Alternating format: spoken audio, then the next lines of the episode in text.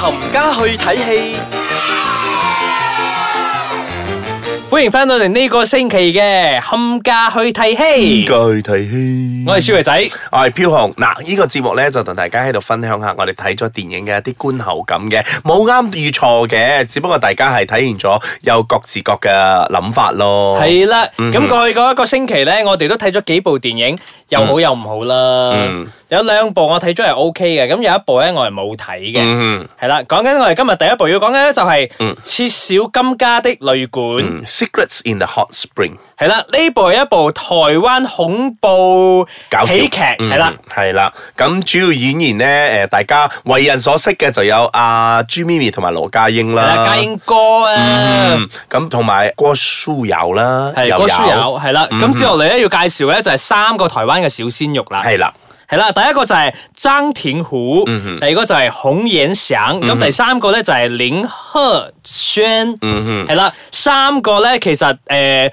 都唔係有好多嘅演戲嘅嗱，經一驗嘅。有一個咧，我係誒喺嗰啲綜藝節目度有見過咯。 OK 哦，即係佢平時有做埋嗰啲誒，即係台灣嗰啲電影咧，好似係譬如話之前嗰啲誒死咗嗰兩部電影我都唔記得咗，有佢嘅出現啦，即係啊 啊尹振書嗰啲 Hebe 唱嗰首歌，嗰首叫咩名你啫？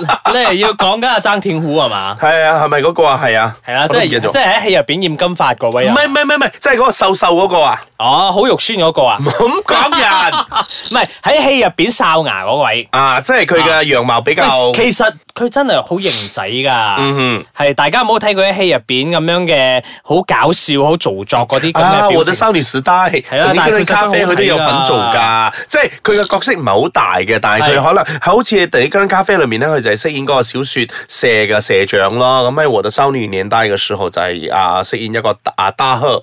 係啦。係啦，咁呢個我比較熟啲咯，咁其餘嗰兩位我都比較唔係咁熟係啦。啦，咁講翻呢一部由林關輝導演所執導嘅電影嗯咧，咁、其實有啲 surprise 嘅，因為一開始嗰陣我去睇啊嘛，我係咩誒介紹都冇冇去讀嘅，咁、哦我就入去睇啦，我就真係以為係一部恐怖電影嚟嘅。嗯 until 到比較後期嗰陣咧，先發覺話大佬原來唔係鬼戲嚟噶。嗯咁成、部電影咧當中咧，梗係穿插咗好多笑料啦。嗯咁呢、三位咧，雖然講佢哋係新人，但係佢哋嘅火花咧，我覺得都有嘅係係有嘅，係 OK 嘅。哼，仲要咁再配仲要配合埋阿朱咪咪同埋羅家英係啦因為如果少咗呢兩個嘅話，成部電影其實咧就好失色噶啦。啊，比較冇咁娛樂性高咯。係比較 monotone 翻少少，即係係啦嗯笑你又唔知佢笑乜，但係咧睇翻阿 Jimmy 咪同埋嘉英哥出嚟咧係 O K 嘅喎，嗯，因為大家啊，首先佢哋兩位咧都已經好資深啦係啦，同埋大家永遠都記得佢哋喺周星馳嘅電影裏面嗰種搞笑 噶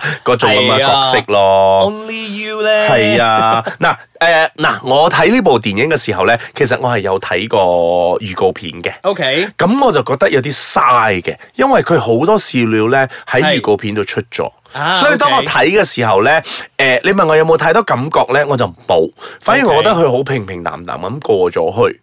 係啊啦，咁誒、我又覺得呢樣嘢咧，我覺得係台灣片嘅有啲嘅通病嚟嘅。我永遠覺得台灣片咧，我唔知點解好拖。哦，啊依個我有 feel 到啊，即係係你坐喺嗰度咧，你覺得佢好似用咗好長嘅時間先啊講到一件事係啦，出嚟即係譬如話佢哋誒不停撞鬼、撞鬼、撞鬼、撞鬼係嗰段咧，我覺得撞咗太耐咯係。即係嗰個笑料，你不停咁餵我食豬扒、豬扒、豬扒、豬扒，我都會滯啦。即係你係啊可能餵下大啲咁樣，即係可能搞大啲咧，我覺得可能會好啲。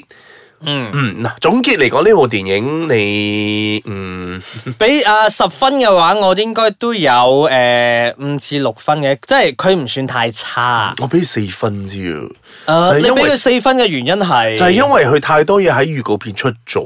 啊，OK，即係佢因為佢因為佢後邊有個 twist 啊，所以我係覺得係 OK。但係佢個 twist，我覺得誒，佢、又想玩感動，但係又但感係又動唔到冇我，喎係啦即係太快咁樣搞咗。我覺得係佢如果可以 elaborate 多啲喺嗰個模型屋嗰度咧，同呢間咩嗰度咧，啊係我覺得我仲會可能有誒、呃深啲嘅感受落去咯。即係係咯，我阿紅所講嗰個 point 係噶，因為佢想做到一啲感動點，但係其實佢前面嗰度咧，佢係冇收拾得太好，所以到最後突然之間感動點嚟啦。我哋啲觀眾咧睇一睇，哦，係啦，嗯即係哦呢度要你喊噶。嗯呃，但係喊唔出啊，喊得出就喊啊，喊唔出就咁樣咯。嗯，所以呢部電影咧就正如我所講啦，我係會俾四分。係，但係對我嚟講唔至於太差，即係如果要入戲院睇下都 OK 嘅，因為畢竟有嘉英哥同埋咪咪姐喺度都係好笑嗯嘅。咁呢部咧都算係今年嚟講啊，嗯係第二部上嘅台灣片啫吓。哦，OK 喺馬來西亞。第一部係邊部咗啊？ On Happiness Road，我咩辛苦的路啊，哦係啦，嗰個 OK 動畫片。 O K 啊，O K O K O 嗯 K，嗱呢部算係大，誒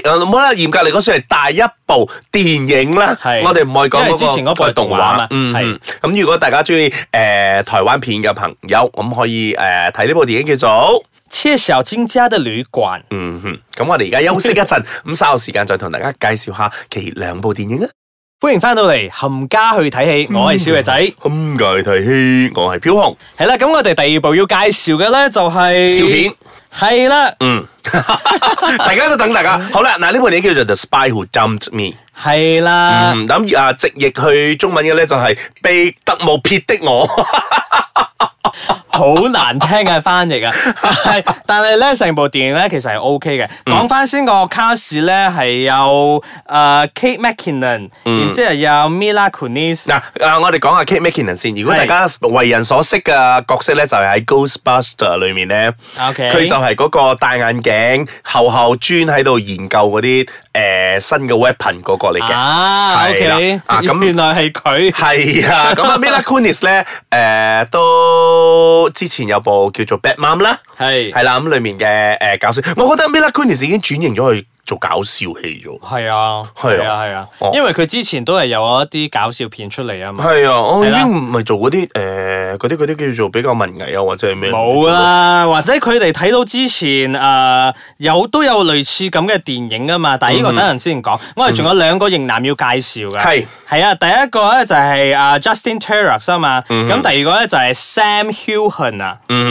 係啦，呢四個人咧加埋起嚟咧就變成咗 The Spy Who Dumped Me。嗯哼，嗱咁誒，顧名思義，咁嗰個女主角即係 Mila Kunis 咧，就俾佢嘅誒男朋友飛咗啦。咁係啦後期咧就會誒、呃有好多人嚟追殺佢。點解會追殺佢咧？就係因為佢個 ex 咧，阿 Justin 所飾演嗰位啊啊 ex 咧，原來係 CIA 情報員嚟嘅喎。咁佢手上邊其實有一啲秘密啦。咁就係佢個 ex 死嗰陣咧，阿 Kate 同埋阿 Mila 佢哋所飾演嘅 Audrey 同埋 Morgan 咧都在場。咁當然啦，啲人咪追殺佢哋兩個咯。嗯係咁啦當然啊，逃跑嘅時候咧就搞出好多個笑係料出嚟啦。佢哋仲有走到去歐洲添，哇！呢、一個電影 O K 嘅，因為佢真係走咗好多唔同嘅國 家。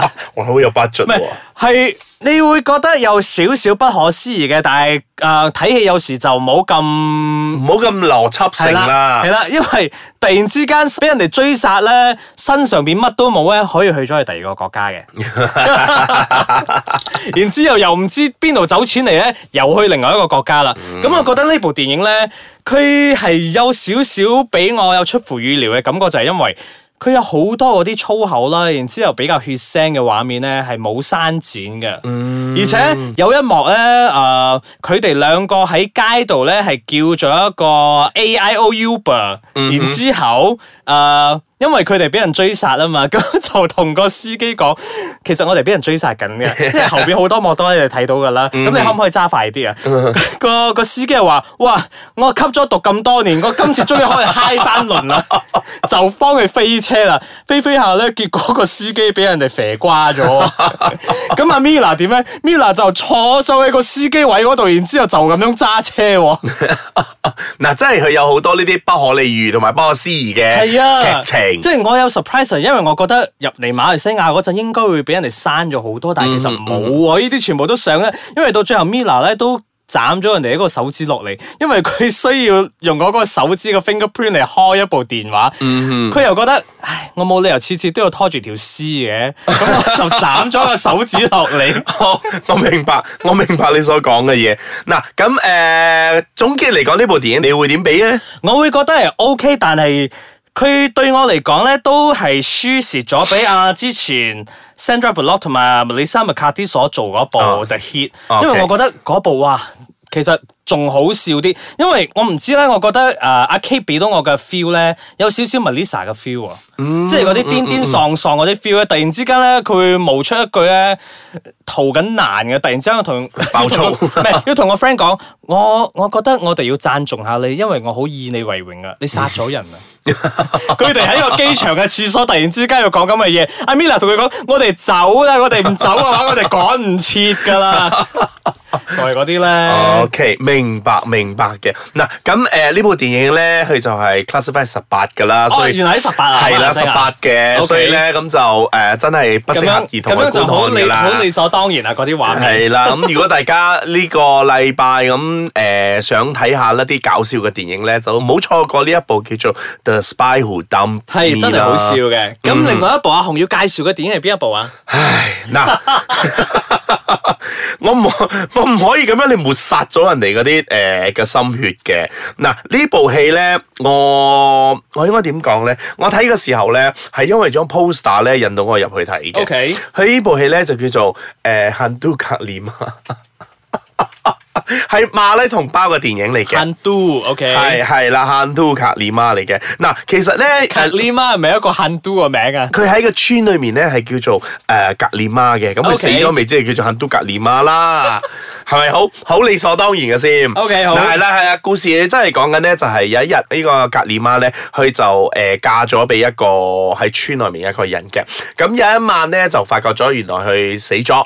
係。係佢死咗，仲要僵硬咗嗰啲死嘅，咁就全村人咧就喺度誒追緊佢，就話佢嘅屍體喺度復發咗啦，咁就開始有呢啲啊呢個肯都格列瑪咧咁樣傳嚟傳去、傳嚟傳去咁樣誒嘅笑料啦。啊嗯，嗱，我作都係為笑戲嚟嘅。係啊，我作為一個華人去睇嘅時候咧，我覺得誒、呃、馬來人太容易氹到開心，即係我係我我哋有少少 bias，因為其實咧，我哋嘅中文市場咧，我哋睇過好多鬼片，因為我哋本地又有啦，台灣又有，香港又有，中國都有。係係係係係啦咁可能係呢個係其中一個原因啦。咁當我睇嘅時候，當啊、後邊嗰啲觀眾咧睇得好開心嘅時候，我覺得冇咩啊。可能真係誒、呃周星馳嘅年代咧係，俾到我太多嗰我哋啲。太多呢啲咁嘅 inspiration 咗，所以其實我哋已經係覺得呢啲嘢濕碎啦。係咯，真係濕碎啦！對我嚟講真係冇乜嘢喎。嗱，呢個導演咧就叫做麥麥卡列，咁佢之前咧亦都係做過好